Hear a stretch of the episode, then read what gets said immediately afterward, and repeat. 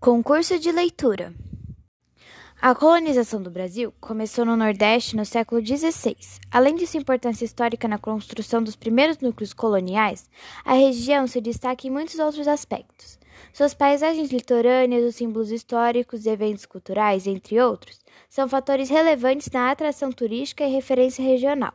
Com o auxílio dos pontos colaterais à Rosa dos Ventos, é muito fácil identificar a localização exata da região Nordeste. Está totalmente no hemisfério sul, entre o Trópico de Capricórnio e a linha do Equador.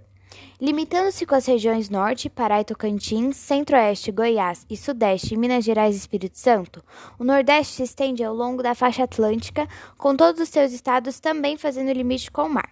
Sua área total abrange 1.554.291,107 km, correspondente a 18,25% do território nacional. É a região com maior número de estados, no total são nove: Alagoas, Bahia, Ceará, Maranhão, Paraíba, Pernambuco, Piauí, Rio Grande do Norte e Sergipe. O estado de maior extensão territorial é a Bahia, com 567.295,3 km. Como sabemos, nem sempre os limites políticos regionais definidos pelo IBGE são suficientes para explicar a real dimensão do Nordeste. As mudanças costumam ocorrer aos poucos, formando uma zona de transição. O complexo nordestino é uma forma de delimitação regional que explica melhor o alcance dos aspectos culturais, históricos e econômicos. No traçado geoeconômico, duas áreas passam por mudanças significativas. Ocorre o acréscimo da porção norte de Minas Gerais, enquanto a faixa oeste do Maranhão passa para a região norte.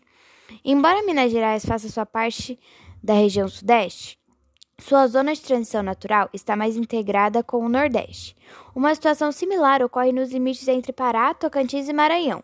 Este, embora pertença ao Nordeste, identifica-se em vários aspectos, clima, vegetação e etc., com a região Norte.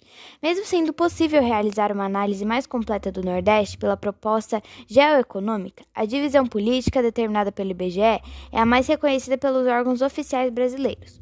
Outro fator muito importante está na organização dos dados estatísticos, que geralmente são atribuídos aos limites políticos de cada estado da região em questão. O potencial turístico do Nordeste representa um significativo dinamismo na economia regional. Nessa região, a atividade turística diversificada atrai pessoas de todo o Brasil e de muitos outros países que procuram lazer, cultura, belezas naturais e culinária regional. As praias oferecem inúmeras possibilidades de lazer, entre elas piscinas naturais, dunas, áreas de mergulho, ecoturismo, ondas fortes para a prática de esportes e ondas mais calmas para banho. No turismo histórico, as cidades, com suas construções centenárias, guardam memórias do Brasil colônia. As mais procuradas são João Pessoa, Olinda, Natal, Recife, Salvador e São Luís. No entanto, Muitas outras cidades conservam importantes conjuntos arquitetônicos, casários, monumentos, museus e uma infinidade de construções e objetos que integram o patrimônio histórico de valor regional e nacional. No interior, algumas cidades preservam os traços da cultura nordestina. Caruaru, Pernambuco, é conhecida por suas feiras de artesanato e comidas típicas, enquanto Campina Grande, Paraíba, é lembrada pela famosa festa de São João Há também o chamado Circuito do Frio, que abrange cidades serranas como Guaranhus, Gravatá, Triunfo e Taquaritinga, nas quais a temperatura chega a 12 graus Celsius durante o inverno. Belezas naturais também podem ser contempladas no interior do Nordeste. Na parte central do estado da Bahia, localiza-se o Parque Nacional da Chapada Diamantina, em seus 152 hectares há platôs, grutas e escarpas com altitudes entre 400 e 1.200 metros. No Piauí, encontra-se o famoso Parque das Sete Cidades, com formações em arenito esculpidas pelo vento ao longo dos anos. Outro destaque é para o Parque Nacional Serra da Capivara, onde existem cerca de 30 mil pinturas rupestres e outros importantes sítios arqueológicos.